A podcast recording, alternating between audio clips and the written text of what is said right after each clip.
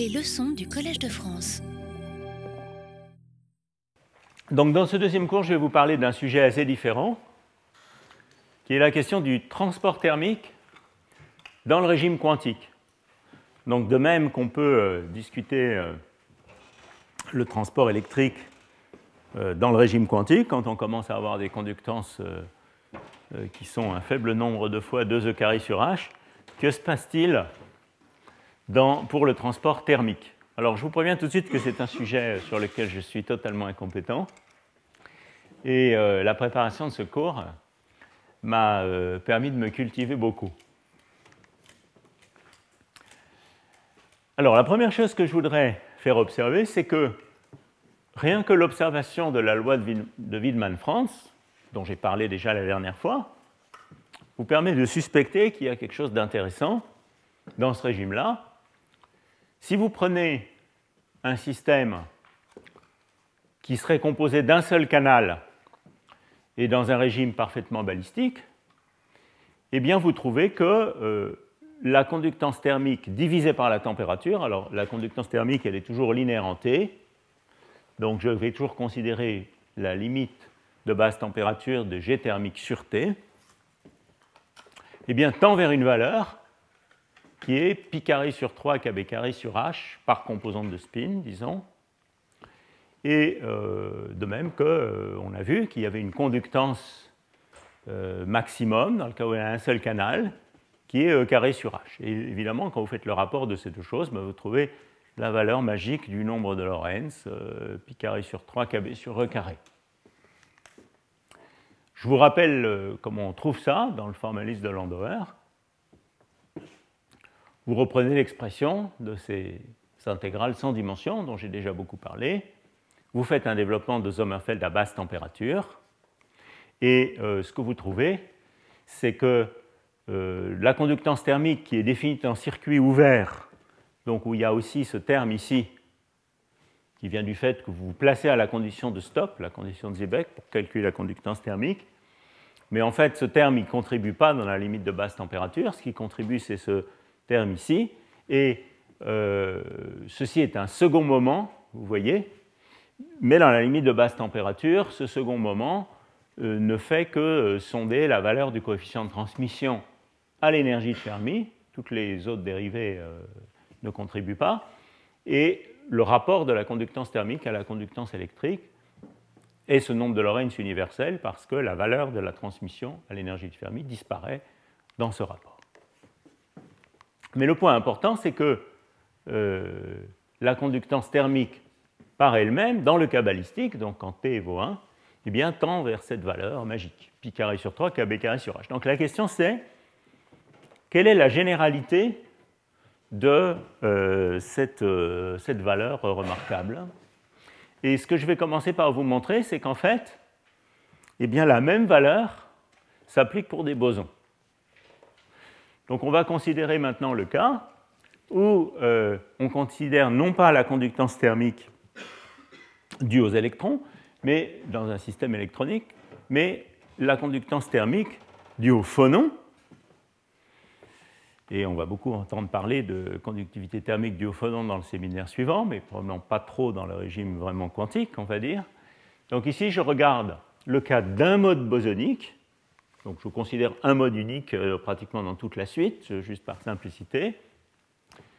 Euh, dans le cas où j'ai euh, des bosons en nombre non conservé, donc par exemple des phonons ou des photons.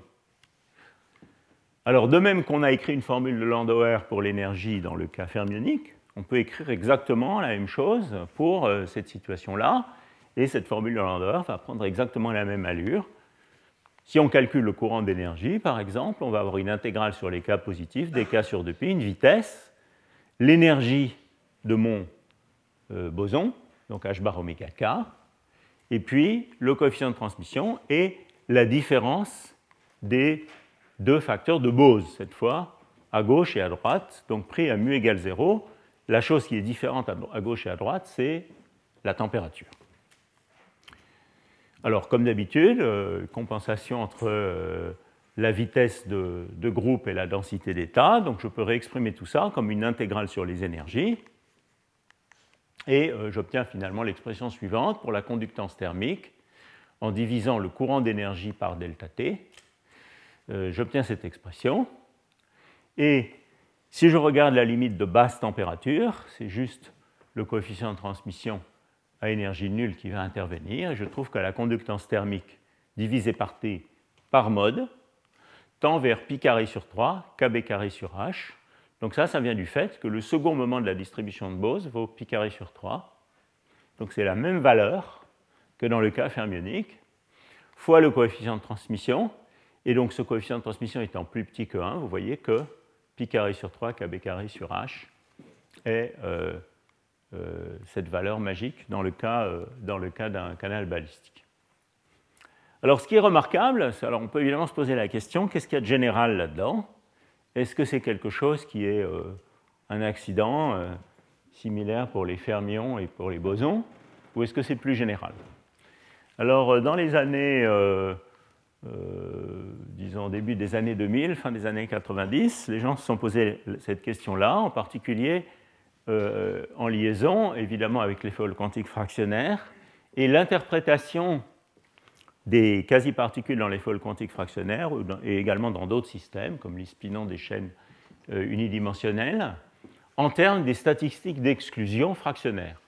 Donc ça, c'est, je n'ai pas le temps de faire un cours là-dessus, mais c'est une manière de voir euh, les excitations obéissant à des lois de composition qui sont différentes de celles de fermions et de bosons pour des quasi-particules.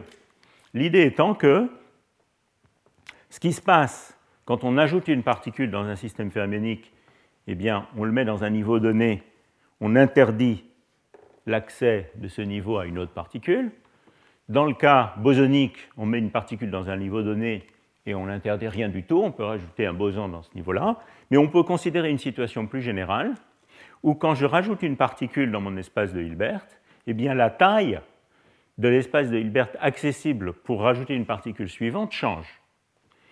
Donc elle ne change pas comme dans le cas fermionique où le niveau est bloqué ou dans le cas bosonique où le niveau est laissé euh, toujours accessible, mais elle change de manière différente et c'est ce paramètre G qui euh, caractérise ces statistiques d'exclusion. G est un nombre rationnel. La statistique de, particules indépendantes obéissant à de quasi-particules, ça peut être que des quasi-particules qui obéissent à ce genre de loi bizarre, euh, ce sont donc ces statistiques d'exclusion de, Holden, dont le facteur statistique pour des particules indépendantes a été calculé dans un article ultérieur de, de Wu, et qui est donné par la formule suivante, 1 sur g plus w, où w obéit à cette équation implicite, exponentielle x étant toujours la fugacité du système.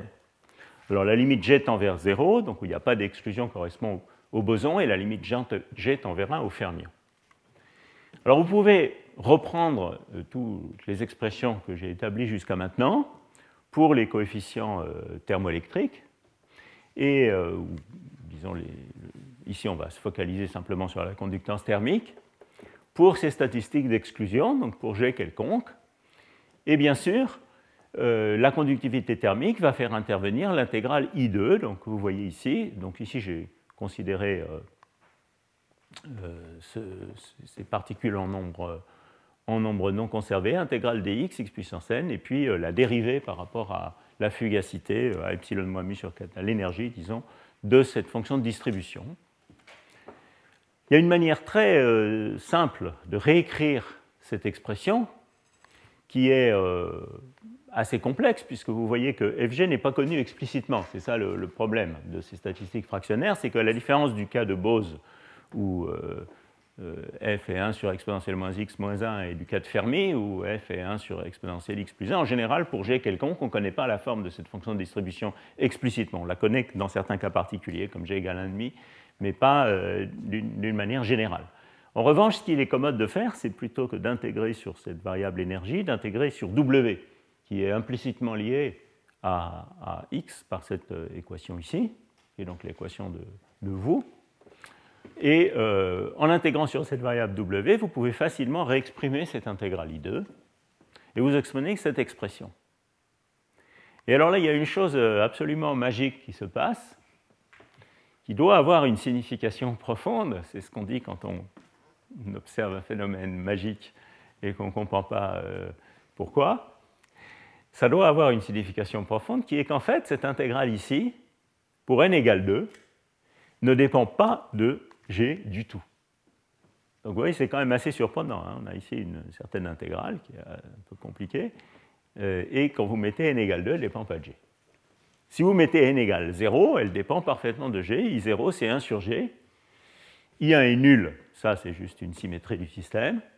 Et euh, I2 vaut pi carré sur 3, indépendant de g. Donc qu'est-ce que ça veut dire? Ça veut dire que si vous regardez la conductance pour des quasi-particules obéissant à ces statistiques d'exclusion de Holden et qui auraient une charge Q, eh bien la conductance, c'est Q carré sur H, qui est, si vous voulez, notre quantum de conductance pour ces particules, fois 1 sur G, donc elle dépend de G. Donc le nombre de Lorentz va aussi dépendre de G, mais la conductance thermique de ce mode est indépendante de G et vaut de nouveau cette valeur magique kb carré sur h, pi carré sur 3. Donc comme je le disais à l'instant, il doit y avoir quelque chose de profond derrière cette histoire. Et quelle est cette chose profonde? Alors en fait, ce qui a été proposé sur ce sujet, donc euh, assez tôt en fait, par Pendry, il y a un article de, Pendry qui euh, reprend en fait des travaux euh, plus anciens de théorie de l'information dans le contexte de l'optique surtout, c'est que euh, finalement, quand vous transportez de la chaleur, ce que vous faites, c'est vous transportez de l'entropie, donc vous transportez de l'information. Et donc, il est possible que euh, cette valeur magique corresponde à une borne sur combien d'informations, ou plus exactement combien d'énergie doit être associée au transport d'informations dans un canal unique dans le régime où on est limité par la mécanique quantique. Voilà l'idée qui est un petit peu derrière. Alors je vous invite à aller regarder euh, cet article de, Pendry, qui est euh, pas si facile que ça à suivre, mais assez inspirant, et qui a été repris par euh, un certain nombre d'auteurs, en particulier il y a cet article ici de Blanco et Vitelli, qui considère d'une part le cas des statistiques fractionnaires, et d'autre part, euh, élabore plus sur le lien entre euh, théorie de l'information et euh, cette conductance thermique universelle. Donc l'argument de Pendry, je vais essayer de vous le reconstituer pour ce que j'en comprends à peu près ici. C'est l'argument suivant. Donc la question qui est posée, c'est, et la, conclusion finale de cet article, hein, c'est qu'il doit exister une borne inférieure pour le flux d'énergie correspondant au transport d'informations dans un canal donné. Donc considérons euh, qu'on a un canal qui fait passer n bits d'informations en un temps t. Ça va correspondre à une entropie qui va être de l'ordre de nkb sur t, un flux d'entropie par unité de temps de l'ordre de nkb sur t vous pouvez l'argument avec les mains, hein, en gros, tel qu'il est donné au début de l'article de Pendry, ou si vous préférez euh, parler en termes de euh, capacité euh, au sens de théorie de l'information, où on compte plutôt les bits en unité de puissance de 2, ça va être n sur t log 2, la capacité de la, ligne. Et la détection, dans mon réservoir de droite, disons, de cette information, ça va être l'arrivée ou la non-arrivée d'une quasi-particule qui donc transporte une certaine énergie. Cette énergie, on ne peut pas la résoudre mieux que le principe d'incertitude de Heisenberg. Et donc c'est là qu'intervient la limitation quantique euh, du processus. Donc le, principe d'incertitude nous dit qu'on ne peut pas résoudre l'énergie de chacune de ces particules mieux que h bar sur t. Ce qui veut dire que pour résoudre ces différents bits, il va falloir que euh, le spectre d'énergie du système s'étend sur une gamme n delta E, donc de l'ordre de n h bar sur t. Et vous voyez que ça, ça implique que l'énergie moyenne par particule peut être estimée de la manière suivante, simplement en disant, voilà, supposons que ces énergies soient uniformément distribuées sur une largeur n h bar sur t. J'ai donc une distribution qui est limitée par entre 0 et nh bar sur t, et de valeur t sur nh bar pour qu'elle soit normalisée. Et pour calculer l'énergie moyenne, j'intègre l'énergie d'une particule sur cette distribution et je trouve 1,5 de nh bar sur t. Autrement dit, le courant total d'énergie, ça va être le nombre de particules fois ça divisé par le temps. Donc, il doit être plus grand que h bar n carré t-2 sur 2. Voilà l'argument, en gros. Et puisque le courant d'entropie, c'est Kb n sur T, vous voyez que je peux éliminer, euh, par exemple, le temps entre ces deux expressions en prenant le carré du courant d'entropie et dire que si je veux transporter une quantité d'informations qui est liée par unité de temps qui est liée à un courant d'entropie IS, eh bien, je dois avoir un flux d'énergie qui est plus grand qu'une certaine valeur, lié donc au carré du courant d'entropie, qui est limité de cette manière. Le carré du courant d'entropie est plus petit que kb carré sur h fois le courant d'énergie fois une certaine constante c que cet argument, disons avec des approximativement égales partout, euh, m'a certainement pas permis de déterminer. Donc la conjecture, c'est qu'en fait, ce C vaut 2 pi carré sur 3, de manière très générale.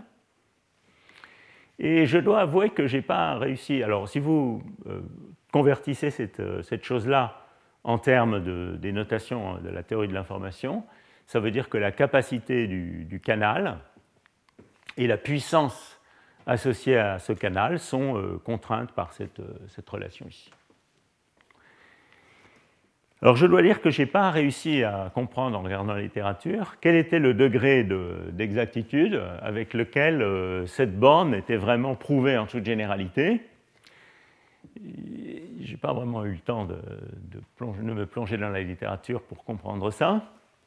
Mais je voudrais juste vous montrer sur ce slide, pour un physicien au moins, qui s'intéresse au transport de quasi-particules, comment se pose le problème mathématique et euh, vous trouverez dans cet article de euh, Blanco et Vitelli euh, des considérations de, ce type. Donc comment se pose le problème? Donc je reviens, donc cette fois je considère mon canal balistique. Hein, et je reviens à l'expression des courants que j'ai établi déjà la dernière fois et au tableau tout à l'heure. Donc on a un courant à gauche, un courant à droite, la différence, le courant total, c'est I left moins I right. Donc ici, j'ai distingué parce que je, veux faire une analyse dans le régime non linéaire. Hein. Je ne me place pas en réponse linéaire. Je veux faire une analyse quand les paramètres mu left et mu right, t left et t right sont quelconques. Donc euh, le courant, c'est I left moins I right, ou le courant de particules, c'est 1 sur h fois l'intégrale sur l'énergie de la fonction de distribution du réservoir considéré. Donc ce fg ici, ça peut être la fonction de Fermi, ça peut être la fonction de Bose, ça peut être la fonction de vous, pour un g quelconque. De même pour le courant d'énergie. Et puis ici, comme je suis dans un, canal, dans, un régime balistique, j'ai le droit d'utiliser euh, cette expression-là pour le courant d'entropie. Ça, c'est ce que je vous ai montré tout à l'heure au début du premier cours. Hein? Ou qu'est-ce que c'est cette fonction grand fg c'est euh, par exemple la fonction x log x plus 1 moins x log de 1 moins x dans le cas des fermions, et des expressions euh, qui peuvent être euh, exprimées toutes en termes de petit f dans le cas général, des statistiques de vous. Voilà, donc on a la différence de ces deux fonctions, et la question qui est posée, c'est est-ce qu'on est capable de montrer, en toute généralité, que si je prends le réservoir de gauche plus chaud que le réservoir de droite et le potentiel chimique à gauche plus grand que le potentiel chimique à droite pour fixer les idées, eh bien, est-ce qu'on est capable de montrer en toute généralité que ces courants obéissent cette contrainte? Alors, à ma connaissance, mais encore une fois, je ne suis pas spécialiste, à ma connaissance, euh, il n'y a pas de preuve analytique de cette, euh, de cette équation. Ce que vous trouverez dans l'article ici de Blanco et Vitelli, c'est une évidence numérique. C'est-à-dire, euh, on regarde euh, ces, deux membres en fonction de mu left, mu right, t left et t right, et on s'aperçoit que cette inégalité est toujours vérifiée. Donc, euh, en tout cas, moi, je, je, vous propose ça comme exercice, de montrer cette contrainte. Alors, qu'est-ce qu'elle signifie, en fait, cette contrainte, pour le problème qui nous occupe? Alors, une chose sur laquelle je voudrais insister, et ça aussi, c'est un point qui n'est pas très clair dans la, dans la littérature, c'est que, à mon sens, et également au sens de ces auteurs-là, mais euh, il semble qu'il y ait une opinion différente dans cet article-ci, eh bien, euh, cette contrainte par elle-même ne permet pas de mettre une borne sur la conductance thermique. Il faut en fait établir une, une inégalité un peu plus forte pour mettre une borne sur la conductance thermique. Elle nous permet de mettre une borne sur quoi?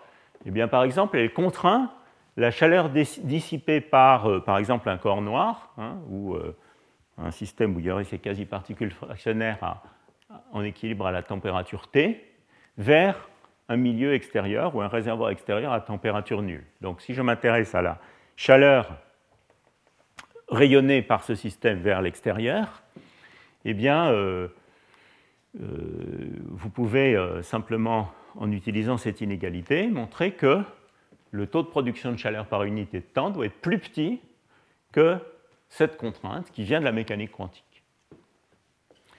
Alors par exemple, la loi de Stéphane pour un, pour un corps noir est bien euh, en dessous de cette limite, bien en dessous puisqu'elle est en T4. Alors il y a un autre article de Pendry postérieur qui euh, reprend ce problème dans le cas des photons et qui vous dit que si vous considérez l'échange entre un corps noir et euh, un autre milieu à des températures différentes, et que vous commencez à rapprocher euh, ces deux systèmes à des, distances très faibles, eh bien vous allez avoir en fait deux processus d'échange thermique. Un processus qui se fait par transfert radiatif, comme dans le cas du corps noir habituel, et puis un processus dans lequel on va voir apparaître le tunneling des photons entre les deux systèmes en utilisant les ondes évanescentes qui vont se créer à l'interface. Alors, je n'ai pas eu le temps de, creuser cette question, mais euh, vous pourrez euh, trouver dans cet article de Pendry une analyse de ce problème, donc des échanges thermiques entre deux systèmes très proches. Très proches, ça veut dire dont la distance est plus petite que la longueur d'onde thermique euh, des photons dans le système. Et donc la conjecture, c'est que dans ce régime, où on serait dominé par la mécanique quantique pour les échanges thermiques, cette fois dans le cas des photons, eh bien, euh, le transfert d'énergie doit être limité par cette euh, inégalité. Alors en fait, comment est-ce qu'on peut lier cette contrainte, au, cette inégalité, à euh, une borne sur la conductivité thermique. Alors pour ça, il faut établir une inégalité un peu plus forte, et c'est ce qui est suggéré par ces deux auteurs-là, dans la référence qui est citée plus haut.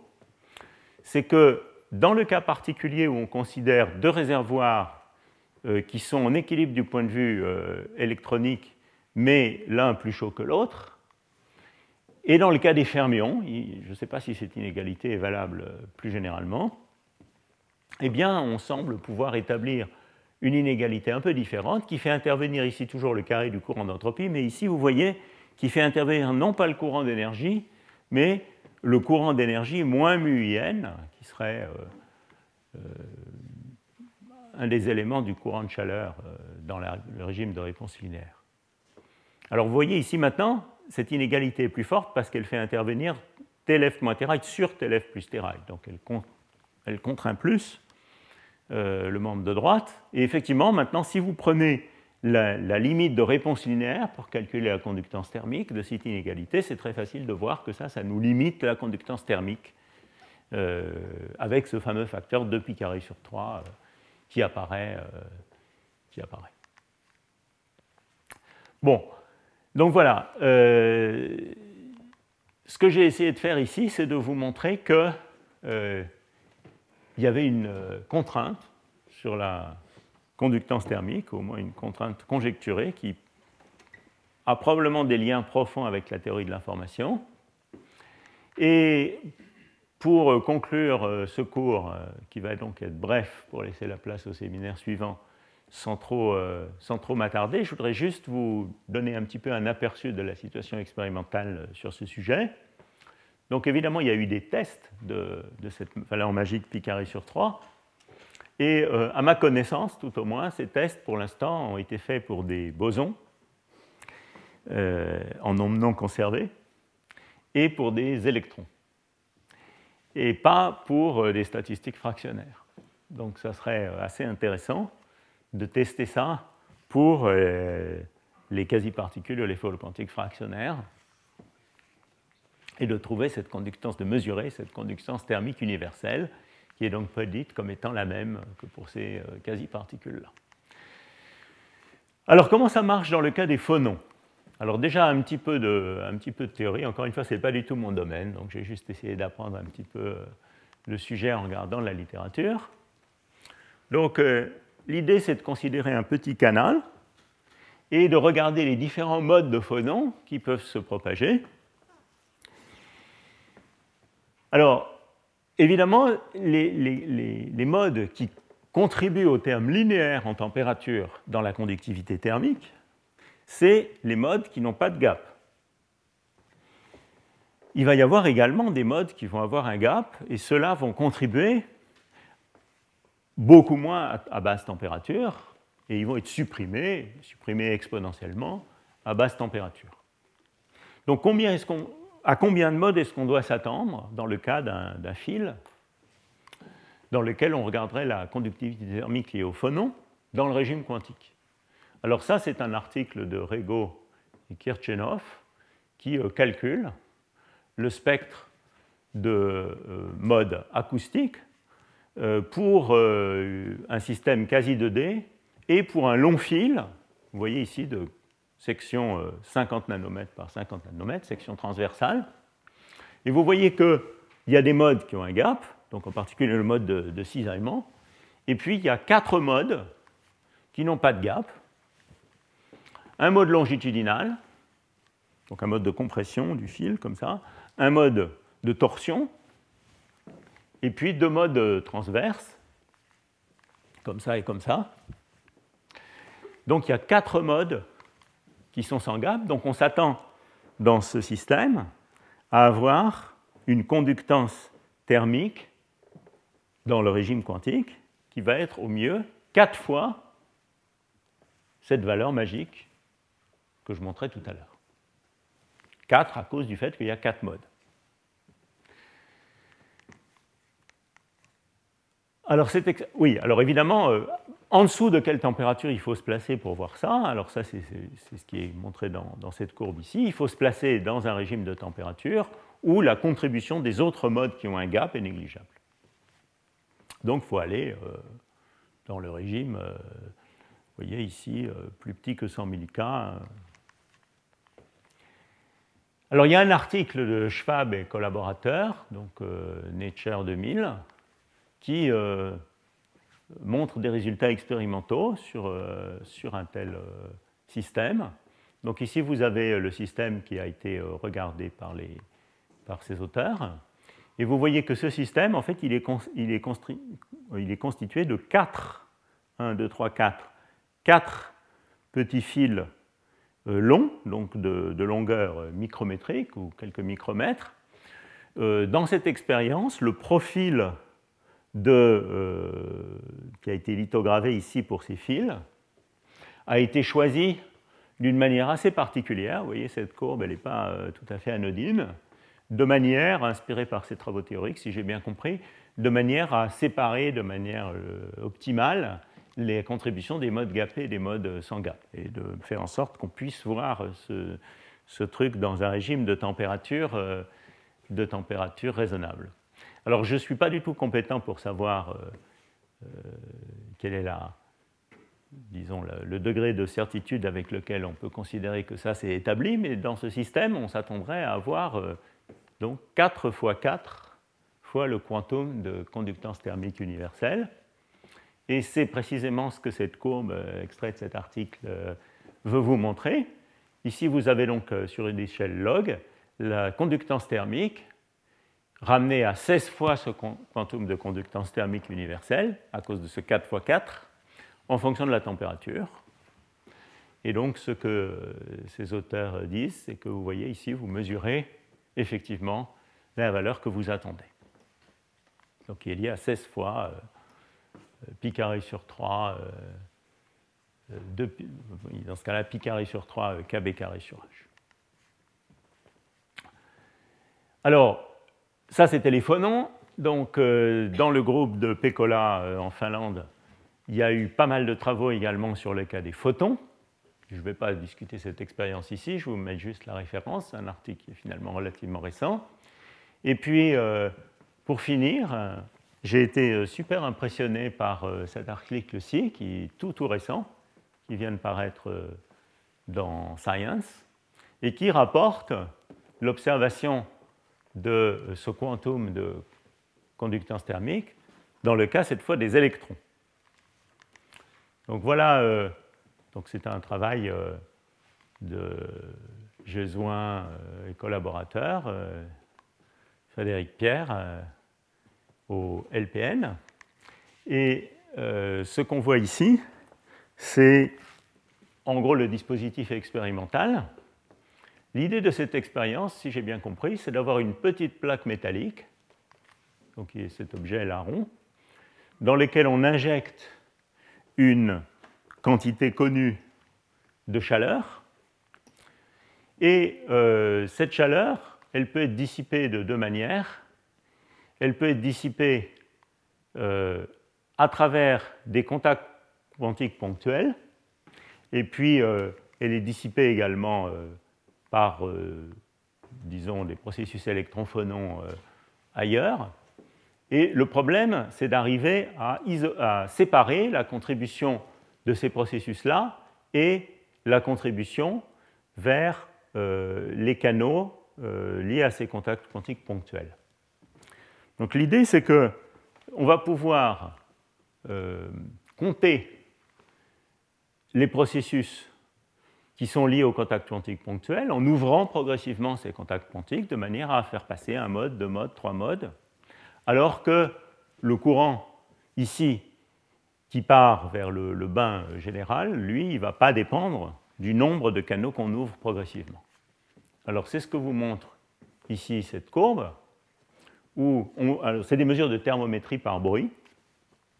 Et vous voyez ce qui est montré ici, c'est en extrayant de cette courbe, grâce au fait qu'on peut étudier le système avec différents euh, nombres de canaux ouverts, donc ici, euh, il y a des résultats avec deux modes ouverts, trois, quatre, etc.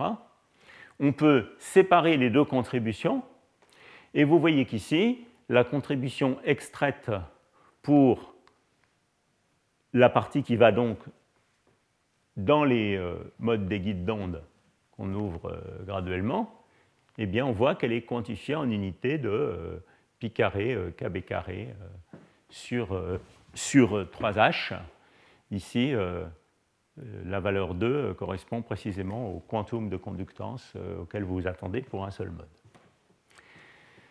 Voilà, donc ceci conclut à peu près ce que je voulais vous dire sur ce, transport thermique dans le régime quantique et ce quantum de conductance, avec, je trouve, une très belle expérience récente dans le cas des électrons. Il y a d'autres choses dont on pourrait parler aussi, mais je vais plutôt m'arrêter, qui est euh, la possibilité de, manipuler les courants, thermiques avec des champs magnétiques. Alors ça, c'est quelque chose qui est également possible, qui est un effet qui a été prédit euh, il y a longtemps par Mackie et Griffin, euh, dans lequel on, a cette fois une jonction Josephson, ou plus exactement une géométrie type squid, et on montre que on peut en fait affecter la conductance thermique en changeant le champ magnétique dans, dans ce système. Donc pour ceux qui s'intéressent à ça, vous pouvez euh, regarder cet article récent euh, sur ce type de dispositif supra cette fois. Voilà, je vais m'arrêter là. C'était plus euh, pour éveiller la curiosité sur la conductance thermique dans le régime quantique. on va faire un break un peu long pour se reposer un peu, disons un quart d'heure, et on reprendra à 11h45 en gros euh, avec le séminaire d'Olivier. Retrouvez tous les contenus du Collège de France sur www.colège-2-france.fr.